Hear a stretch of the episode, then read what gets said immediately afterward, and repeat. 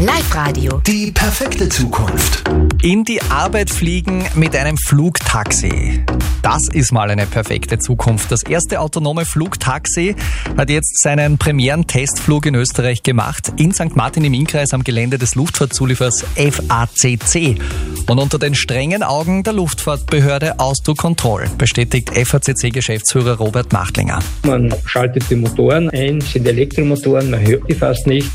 Dann beginnen die Lichter zu blinken und dann hat sich das Fluggerät sehr, sehr leise und ganz, ganz sachte und langsam vom Boden abgehoben. Wir sind dann nicht sehr hoch geflogen, maximal 20 Meter hoch, ähm, sind dann ein bisschen nach vorne geflogen, zurückgeflogen, haben das Fluggerät in der Luft gedreht und sind dann wieder gelandet. Das alles erstmal ohne Passagiere. In China sind die autonomen Flugtaxis äh, längst in der Luft mit Passagieren. Ein Hotel in China hat zum Beispiel gleich 25 Stück bestellt. Und auch in Österreich wird es nicht mehr allzu lange dauern. Das wird äh, definitiv noch zwei, drei Jahre brauchen. Wobei es, es geht ja nicht nur immer um den Passagiertransport, es geht ja auch um den Transport von medizinischen Geräten als ein Beispiel. Es geht auch um das Versorgen von abgelegenen äh, Bereichen mit Material oder Lebensmitteln. Also die Einsatzfähigkeiten äh, dieses Gerätes sind ja sehr, sehr vielschichtig. Okay, der Testflug im Innviertel hat jetzt jedenfalls mal geklappt. Wie dieses autonome Flugtaxi ausschaut, nämlich so ein bisschen wie Hubschrauber, ein kleiner, seht ihr auf Live-Radio.at.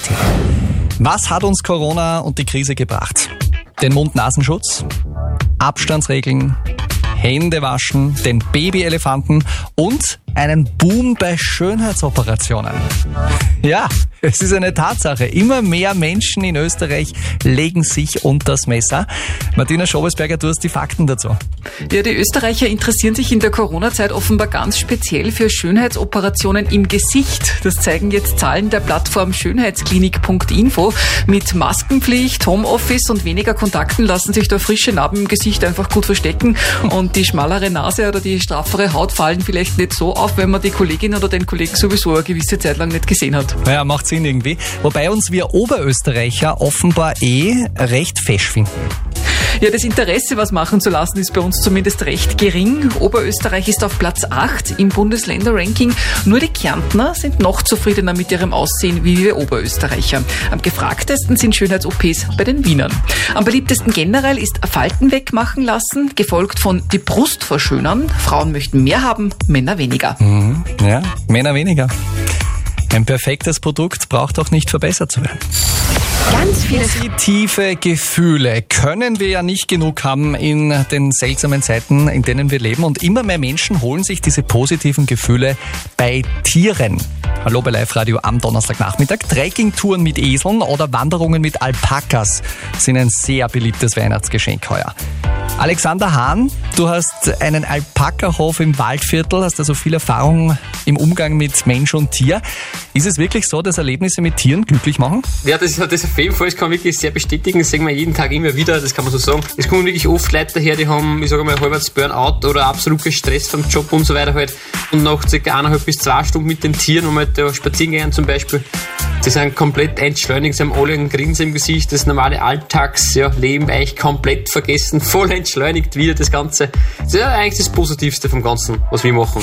Warum ist das so? Also Tiere sind wirklich extrem beruhigend, sie strahlen einfach eine Fröhlichkeit aus. Es ist egal, ob der Mensch alt ist, jung, Mädchen oder ein Bub, egal wer, sie sind wirklich zu jedem sehr freundlich, fröhlich und dann ist eigentlich sofort der Alltagsstress schon wieder weg und ma, wie lieb die Alpakas und dann ja, das hat oft nicht einmal Sekunden, ist alles vorbei. Oh, also tierische Weihnachtsgeschenke erwecken in Zeiten wie diesen positive Gefühle.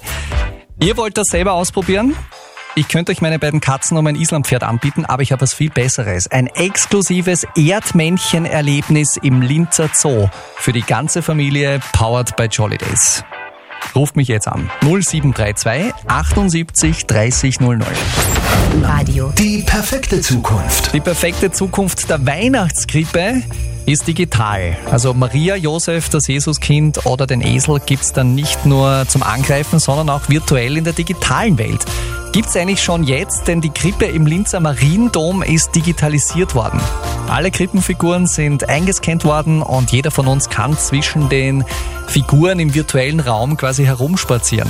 Projektleiter ist Stefan Mittelböck vom Ars Electronica Future Lab. Das kann man sich so vorstellen, dass einige hundert Fotos rundherum der Figur quasi aus dem 360 Grad Ansicht werden, in diesem Fall ähm, Fotos erstellt und mittels dieser Fotos kann man dann das 3D-Modell errechnen. Und Ziel war es und das Faszinierende an dieser Inszenierung in der virtuellen Welt ist ja letztendlich, dass man in Lebensgröße diese Figuren erleben und anschauen kann. Ein ganz besonderes Erlebnis, würde ich sagen. Zu sehen ist die digitale Grippe direkt im Linzer Mariendom und von morgen bis Sonntag auch auf den riesigen Leinwänden des Deep Space im Ars Electronica Center in Linz. Alle Infos dazu, falls euch das interessiert, gibt's inklusive einem Video bei uns im Netz auf liveradio.at. Live Radio. Die perfekte Zukunft.